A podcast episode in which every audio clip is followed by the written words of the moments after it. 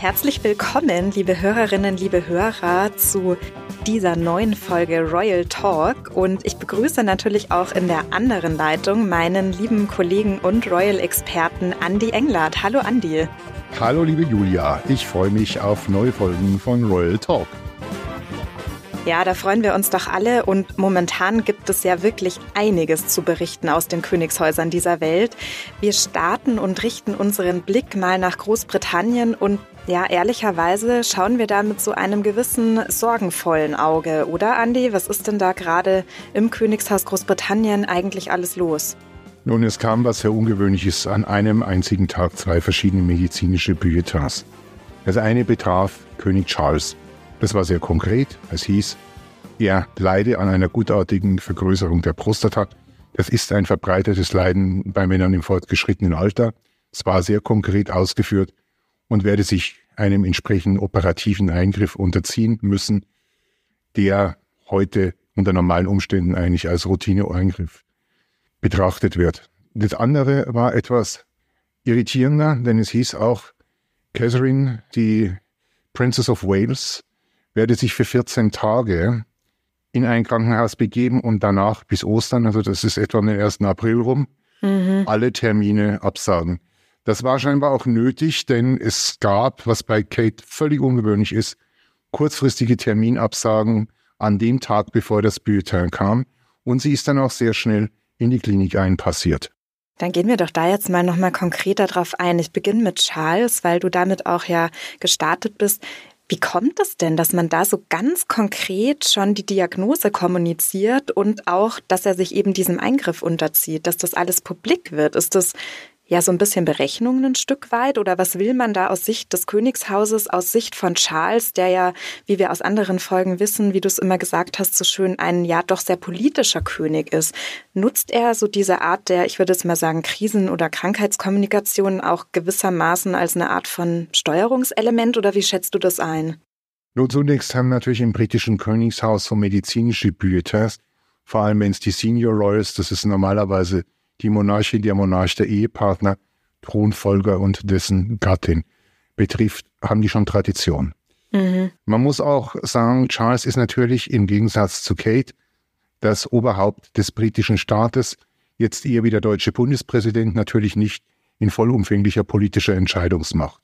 Ja. Man darf aber nicht vergessen, Charles ist 75 Jahre alt und er möchte natürlich auch darstellen, es, ich bin jetzt vor nicht mal einem Jahr gekrönt worden, das heißt aber jetzt nicht, dass ich eigentlich gesundheitlich schon so schlecht beieinander bin, dass ich mich, ohne das näher zu verifizieren, mal zurückziehe, sondern man hat offensichtlich einen konkreten Befund vorliegen, man hat sich mit den Ärzten abgestimmt, man teilt den auch mit, um nicht irgendwie auch Spekulationen anzuheizen, nach dem Motto, oh, oh, der packt es nicht oder der mhm. ist gesundheitlich sehr angeschlagen.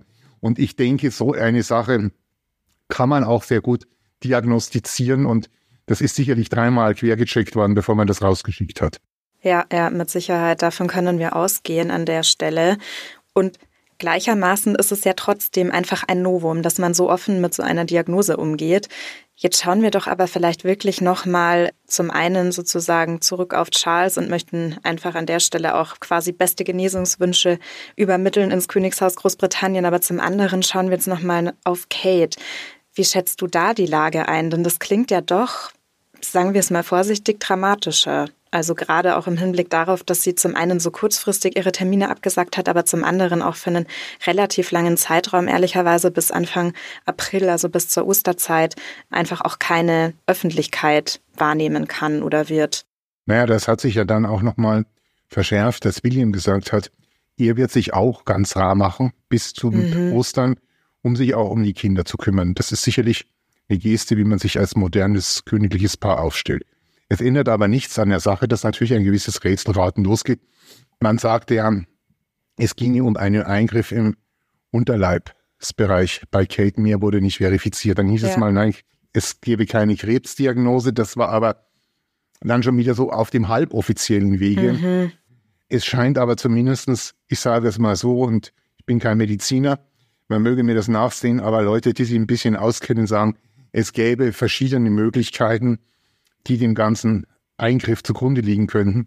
und möglicherweise man auch erst eine hundertprozentige Diagnose auch für die Genesung treffen könnte, wenn die Operation durchgeführt sei, möglicherweise auch irgendwas entfernt wurde, was dann im Labor entsprechend untersucht wurde. Ja. Trotzdem ist es nicht so, dass man sich nicht Fragen stellt, denn die Fragen stehen auch, warum kommt dann am gleichen Tage? Das ist nun wirklich sehr ungewöhnlich. Ja. Etwas, das würde uns, hätte uns nicht verwundert, wenn sich in den Hochzeiten von Corona zum Beispiel darum gehandelt hätte, mhm. dass zwei oder drei Mitglieder der Familie gleichzeitig äh, Corona getestet worden ja. sind, positiv. Das macht einem schon Gedanken, ja. Ja, weil gerade da sprechen wir ja tatsächlich von einem Krankenhausaufenthalt, also sowohl beim regierenden Monarchen, bei eben König Charles als auch eben bei Kate. Und da ist jetzt so eine provokante Frage, die sich mir stellt. Hat das irgendwie miteinander zu tun? Also hat man sich bewusst dazu entschieden, im britischen Königshaus da eben so eine gemeinschaftliche mehr oder weniger Kommunikation oder relativ parallele Kommunikation zu fahren? Und also war jetzt irgendwie, sage ich mal, Kate, die, die Ablenkung von Charles Erkrankung oder was irgendwie andersrum? Oder wie schätzt du das ein? Das ist die Frage, die sich viele stellen. Also man kann davon ausgehen, es ist nicht so, dass das Büro von Charles um 10 Uhr rausschickt und das Büro von Kate um 11 und keiner weiß davon. Das ganz sicher nicht. Das nächste, was man natürlich sagen muss, ist, bei Charles ist es eigentlich eine Diagnose, die man mitgeteilt hat, die relativ konkret ist und die eigentlich nicht Alarmglocken schrillen lässt, gleichzeitig auch jede Spekulation erstickt. Mhm. Bei Kate ist ein großer Spielraum, was man an Erkrankung, an Grund für einen operativen Eingriff möglicherweise vermuten könnte. Und ich habe, jetzt ist jetzt auch schon einige Tage her nach dem aktuellen Stand, auch noch nicht weiter vertiefende Diagnosen gesehen. Mhm. Und man muss natürlich auch anerkennen, Kate ist 41 Jahre alt, wir wissen, die hat sehr fit, sehr ernährungsbewusst, sehr sportlich. Ja. Ich kann mich erinnern, als der über 90-jährige Prinz Philipp sich zum Beispiel Infektionen zugezogen hatte, da hat man gesagt, ja, der Herzog von Edinburgh leidet unter einer Infektion, das wird eine Zeit dauern. Mhm. Das ist klar, Infektionen kann man nie so ganz vorberechnen. Richtig. Und bei einem Menschen dieses Alters muss man auch Zeit geben. Und beim Thema Zeit ist natürlich auch das, man versucht natürlich auch bei dem angespannten britischen Gesundheitssystem mhm. den Leuten zu vermitteln, ja, ihr kriegt einen Eingriff nur ambulant und dann schmeißen wir euch raus aus der Klinik. Und die Royals blockieren dann da Mhm. Normalerweise eine ganze Station oder noch mehr von dem Krankenhaus, auch aus Sicherheitsgründen, für einen Eingriff, der eigentlich gar nicht so lange stationäre Behandlung beinhaltet. Also das ist jetzt nicht irgendwie, dass man sagt, na ja, eigentlich operiert man hier nur eine Kleinigkeit, normal wird man rausgehen, aber die lassen wir jetzt mal zwei Tage da. Denn ich denke, auch eine junge Mutter wie Kate und eine aktive Frau liegt jetzt auch nicht just for fun gerne im Krankenhaus, wenn es nicht nötig ist. Absolut, ja, da bin ich bei dir. Also das kann man sich zumindest so vorstellen. Gleichermaßen ist Charles dahingehend ja in die Offensive gegangen, in dem ganz klar kommuniziert wurde, es ist ein Routineeingriff, wir wissen ganz genau, worum es sich handelt. Er wird auch wahrscheinlich schnell wieder auf dem Damm sein. Bei Kate wiederum ja, gibt man ihr jetzt vielleicht auch ein bisschen einfach die Zeit zur Regeneration, zur Erholung, vielleicht auch das Ganze, je nachdem, was es ist. Es kann jetzt nur Spekulation sein an der Stelle, auch, auch psychisch zu verarbeiten, zu, zu überwinden. Und wir wissen bei Charles ja nur sehr genau, dass dadurch, dass er es uns selber allen mitteilen ließ weltweit, was er hat. Mhm. Was das für eine Operation ist. Da weiß man genau, welche Fachärzte das betreuen, wie eine Nachsorge auszusehen hat. Ich sag mal, wenn nichts schief geht, und man kann da sehr exakt auch planen. Wir brauchen uns ja nichts vormachen. Natürlich ist auch, wenn Charles und auch Kate das Krankenhaus verlassen haben, für die Pflege von denen bestmöglich gesorgt. Anders als bei jemand, der vielleicht in seine Zwei-Zimmer-Wohnung zurück muss, ist da natürlich medizinisches Personal rund um die Uhr greifbar. Aber es scheint irgendwie so zu sein, dass man es bei Charles genau weiß. Also es wird wahrscheinlich mhm. ein Urologe sein und begleitende Mediziner, Hausarzt, nehme ich mal an und sowas. Bei Kate kommt mir das aber ein bisschen so vor, man weiß noch nicht so ganz, wie schlimm sind die Folgen der Operation, mhm. wie hart ist die Diagnose und wen brauchen wir tatsächlich, um sie bestmöglich zu versorgen. Das ist eine Vermutung von mir. Das ist weder eine medizinische Interpretation, sondern mehr so eine Interpretation, wie kommunizieren Königshäuser. Ja. Also fassen wir mal zusammen. Bei Charles hoffen wir, dass das alles wirklich routinemäßig durch den Eingriff behoben werden kann, dass er einfach wirklich bald wieder in voller Kraft auch zurückkehrt in sein Amt als König. Und bei Kate bleibt uns nur zu hoffen, dass sie wirklich alles gut übersteht. Aber die Sorge ist ja, an der Stelle würde ich mal sagen, gewissermaßen berechtigt. Und wir wünschen einfach auf diesem Wege alles Gute. Und man muss es aber auch sagen, die Sorge ist auch berechtigt im Hinblick auf ein völlig anderes Thema. Und zwar kam da ja eine Biografie, die nochmal quergeschossen hat von Seiten Harry und Meghan, obwohl die beiden ja gewissermaßen dementieren, dass sie da jetzt Aktien dran hätten. Aber mal ganz ehrlich, lieber Andi, wie steht's darum jetzt eigentlich? Du hast es ja vorhin schon angesprochen. Charles ist ein Stratege und mehr als das alle seine Vorfahren hatten, verfolgte er immer auch sehr genau solche Sachen wie Demoskopien, die Medien, die Reaktionen in der Bevölkerung und dergleichen mhm. mehr. Und Charles macht natürlich nicht wie Harry, weil Charles braucht auch kein Geld, irgendein Buch, das er mit großem Getöse verkauft, sondern er lässt eins schreiben. Mhm. Charles war da auch recht clever.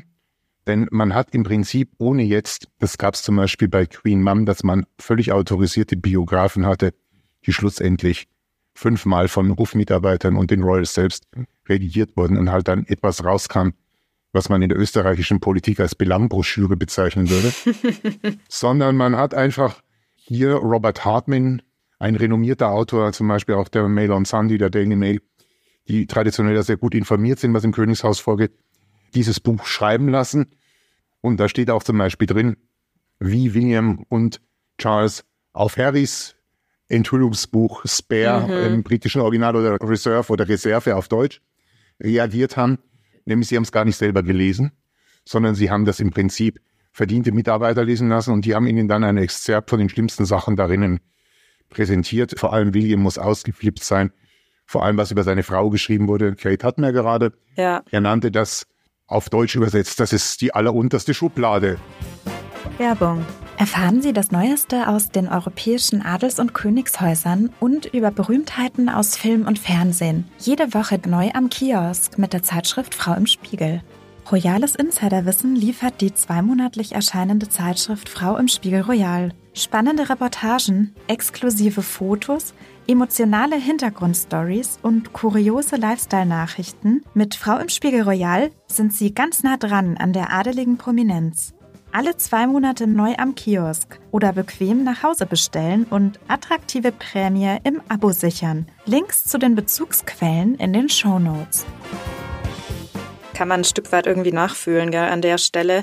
Und gleichermaßen sagt das ja auch was aus, dass dieses Enthüllungsbuch weder von Charles noch von William angeblich selbst gelesen wurden, sondern sie gesagt haben, naja, das reicht, wenn irgendwie unsere Mitarbeitenden uns daraus die wichtigsten Aussagen zusammenfassen. Also da sieht man auch schon, finde ich, ein Stück weit, wie zerrüttet eigentlich das Verhältnis ist oder welche welche Wichtigkeit sie diesem Buch sozusagen beimessen oder besser gesagt nicht beimessen. Naja, und gleichermaßen haben wir da jetzt ja diese neue Biografie am Start. Ändert sich dadurch jetzt irgendetwas im Verhältnis zwischen eben Harry und ich sag mal dem Rest der Familie in Großbritannien? Das Verhältnis ist eh angespannt. Aber man gibt zum Beispiel Harry nochmal wunderbar ein auf Zielgeraden mit. Denn wir wissen ja, dass die Queen befand sich in den letzten Lebensmonaten. Harry ihr mitteilte, er werde sein Töchterchen Lilibet taufen. Mhm. Nun, für alle, die es nicht wissen, Lilibet war der Kosename der Queen für sie als Kind. Den haben gebraucht ihre Eltern, ihre Großmutter, ihre Schwester Margaret, teilweise Prinz Philipp und einige Menschen, Kindheits- und Jugendfreunde ihrer Generation. Da muss man doch eigentlich meinen, dass, naja, Harry das an der Stelle ja irgendwie gut gemeint hat. Also es könnte ja eine Hommage sozusagen an seine jetzt mittlerweile verstorbene Großmutter sein. Dem war aber nicht so ganz der Fall, richtig? Ich bin jetzt mal böse. Der Wohnsitz in der Nähe von Hollywood hat also nicht so recht funktioniert. In Amerika und Deutschland der 1950er, 60er Jahre mögen reichlich Familienfilme erfolgreich gewesen sein, wo genau das passiert ist. Die Fronten waren verhärtet, dann hat man diesen Namen mitgeteilt. Man lag sich schluchzend in den Armen und alles war gut. Solche Filme funktionieren vielleicht heute noch auf den Kabelkanälen im ländlichen Iowa, aber schlecht in Hollywood und schon gar nicht mit Menschen wie der verstorbenen Queen, die natürlich durchaus vielleicht nicht mehr im Vollbesitz ihrer körperlichen, aber aller geistigen Kräfte war. Mhm. Und die Reaktionen, und das ist auch sehr schön, Herr Hartmann hat, ohne dass er jetzt Leute namentlich vorzerrt, aber man merkt, er hat wohl relativ ausführlich mit Menschen aus dem engsten Umfeld der Queen gesprochen Und das war relativ deutlich, was er da zitiert hat.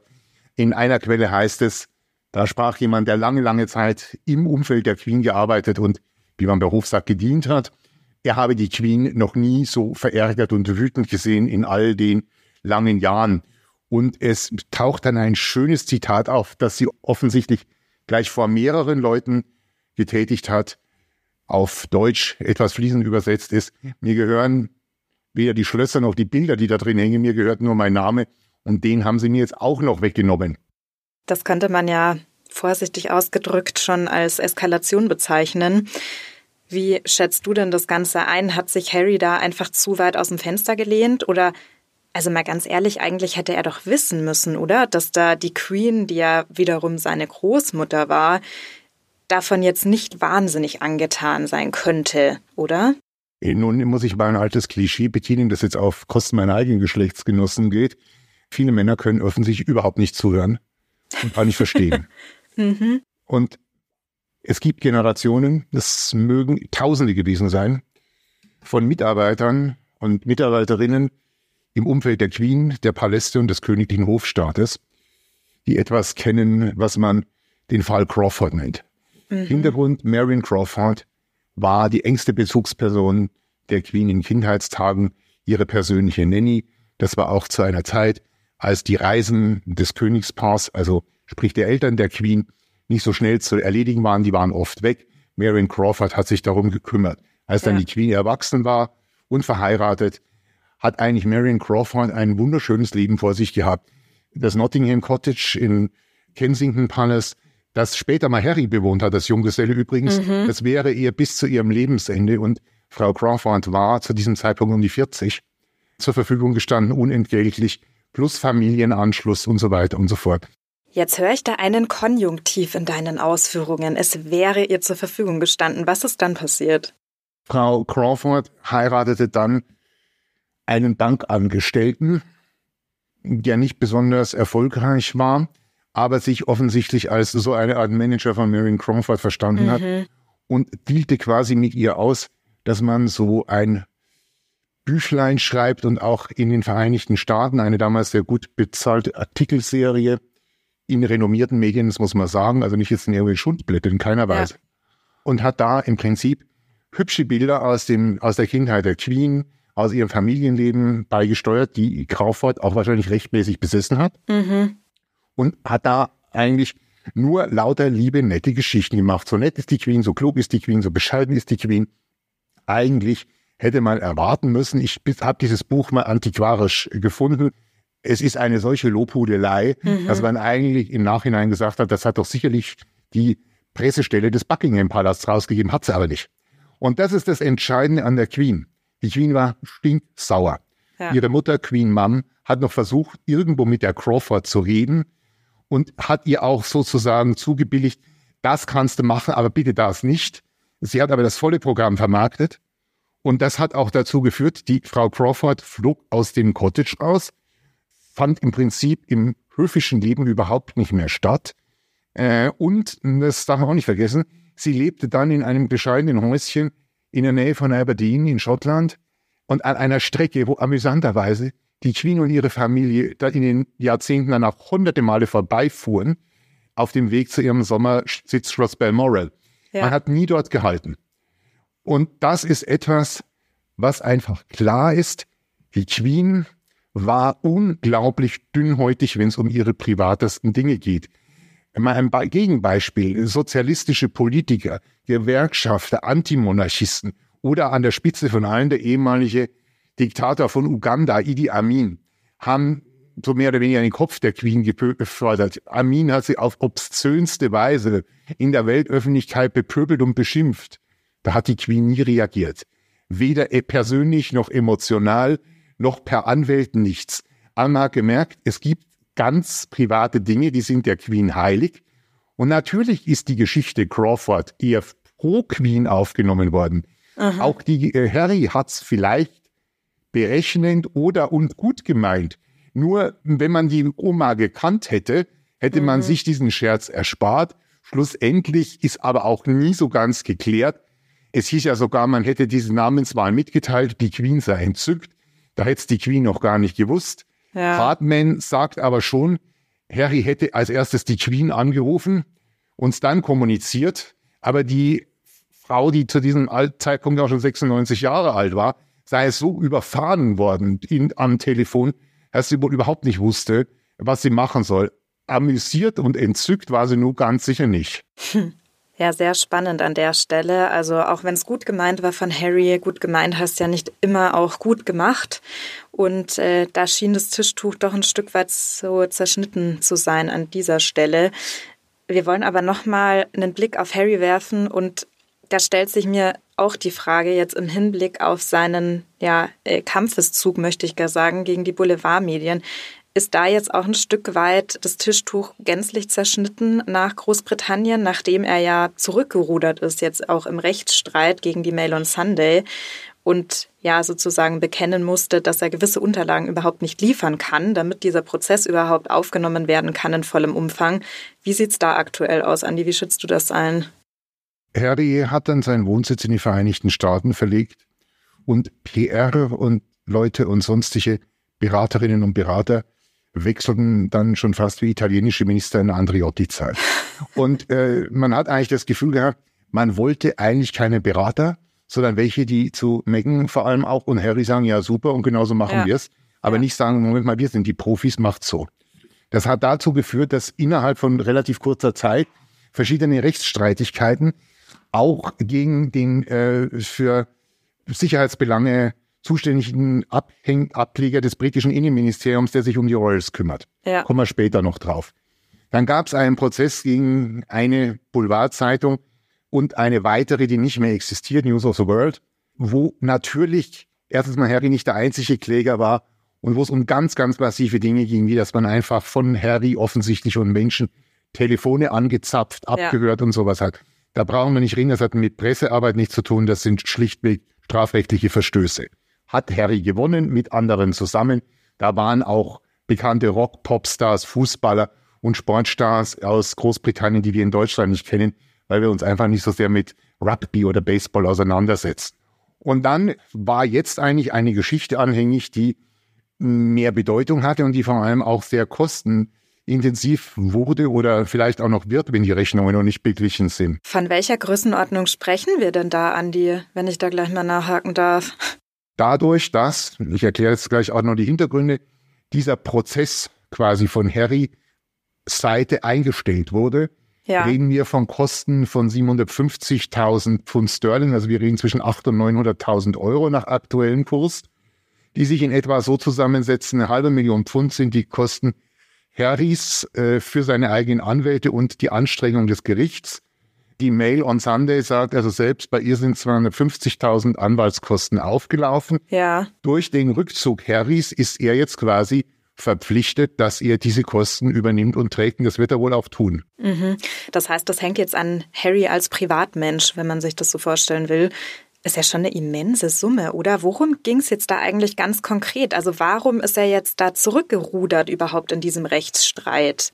Naja, wir sind wieder bei dem neuen Leben in Amerika, wo gerne und oft und auch teilweise unter abstrusen Schadenssummen, die man da nennt, äh, die Gerichte bemüht werden und die Anwälte losgeschickt. Als 2020, gehen wir jetzt ein bisschen zurück, Harry den Maxit verhandelt, also sprich den ja. Rückzug von ihm selbst und seiner Frau Meghan als arbeitende Royals, um selbst Geld zu verdienen, hat Harry Personenschutz verlangt für mhm. sich und seine Familie. Damals war es nur Sohn Archie, später kam dann besagte Tochter Lilibet noch dazu. Und hat, so hat er es mitteilen lassen, angeboten, diese Kosten selber zu übernehmen. Äh, weil wir heute gerne über Geld reden, wir wären bei einem vermutlich siebenstelligen Betrag gewesen, denn Harry ist britischer Staatsbürger und man hätte im Prinzip unabhängige Sicherheitsleute anheuern müssen. Er ist keine diplomatische Person und die Vereinigten Staaten sind nicht zuständig dafür, ihm Schutz zu gewähren. Ja. Das wurde dann auch über Harrys PR-Maschinerie verbreitet und die Mail on Sunday hat gesagt, nö, das stimmt nicht. dann haben die gesagt, naja, Moment mal.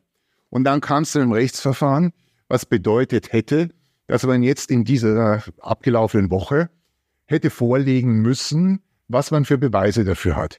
Mhm. Die äh, Zeitung hat sich im Prinzip darauf berufen, Ja, das mag schon sein, dass Harry vielleicht irgendwo mündlich eine solche Kostenübernahme in Aussicht gestellt hat, aber Aha. er hätte sich beim Innenministerium oder zuständigen äh, Unterabteilungen entsprechend das beantragen müssen und das schriftlich formulieren. Das sei nicht geschehen, sagt die Mail on Sunday. Dadurch, dass Harry und seine Anwälte keine Papiere vorgelegt haben, die das Verstanden. belegen, also sprich E-Mails oder solche Dinge, geht man wohl davon aus, dass es das tatsächlich in der formellen Art nicht gegeben hat. Peinliche Geschichte, Absolut, muss man ja. jetzt auch mal klar sagen. Und offensichtlich die letzte Ausfahrt, um vielleicht auch noch eine Niederlage vor Gericht zu vermeiden. Zudem hat eigentlich Harry immer versucht, zwar offiziell und groß die Medien anzugreifen, zum Beispiel aber einen den damit auch verbundenen Rechtsstreit gegen die britischen Sicherheitsbehörden, den er unabhängig davon noch angestrengt hat. Und er hat, glaube ich, noch im Moment ein halbes Dutzend offene Prozesse an verschiedenen Stellen wow. gegen in ja. Großbritannien nicht allzu publik werden zu lassen. Schlussendlich muss man sagen, Schuss nach hinten losgegangen. Teurer Spaß. Wer es bezahlt, weiß ich nicht. Ich weiß auch nicht, ob man sowas versichern kann. Also ich bin kein Royal auf Kreuzzug gegen britische Medien, aber es ist mit Sicherheit nichts, was Harry besonders lustig finden wird. Nee, mit Sicherheit nicht. Da ist ihm wahrscheinlich das Lachen vergangen. Naja. Vermutlich. Also, dann fassen wir doch nochmal zusammen, was im Königshaus Großbritannien gerade so los ist. Also, ich möchte gar sagen, immer Ärger mit Harry. Stimmst du mir dazu? Und äh, gleichermaßen sind wir halb in Sorge um Charles, würde ich sagen, und noch ein bisschen in Sorge um Kates Gesundheitszustand und ja, hoffen und sind uns sicher, dass da in naher Zukunft noch Neues verkündet wird auf den Themen. Wir bleiben auf jeden Fall dran für Sie, liebe Zuhörerinnen, liebe Zuhörer. Abschließend möchte ich sagen, lieber Andi, herzlichen Dank an dich für diese Einblicke, für die Blicke hinter die Kulissen. Ich finde, man hat jetzt ein durchaus besseres Bild, was im Königshaus Großbritannien vor sich geht und möchte aber auch an Sie, liebe Zuhörerinnen, liebe Zuhörer, noch ein paar Worte richten, nämlich bitte folgen Sie unserem Podcast, bewerten Sie uns, schauen Sie, dass Sie auch in der nächsten Folge wieder mit dabei sind in 14 Tagen, denn wir blicken auch ganz aktuelle Themen nach Dänemark und nach Spanien. Für heute aber sind wir mit dieser Folge am Ende und ich sage nochmal herzlichen Dank an Royal-Experte Andy Englert. Und ich bedanke mich bei dir, meiner lieben Kollegin Julia Schmolzbauer, und ich bedanke mich natürlich auch bei Ihnen, liebe Zuhörerinnen, liebe Zuhörer, für Ihr Interesse, Ihre Treue, Ihre meist positiven Feedbacks, die uns sehr freuen und sehr motivieren. Und wir bleiben nicht nur beim britischen Königshaus für Sie an der Ader des Geschehens. Und wir wünschen natürlich auch Charles und Kate alles Gute, gute Gesundheit, gute Besserung. Und Ihnen, liebe Hörerinnen und Hörer, bleiben Sie gesund und uns gewogen. Bis zum nächsten Mal. Bis zum nächsten Mal.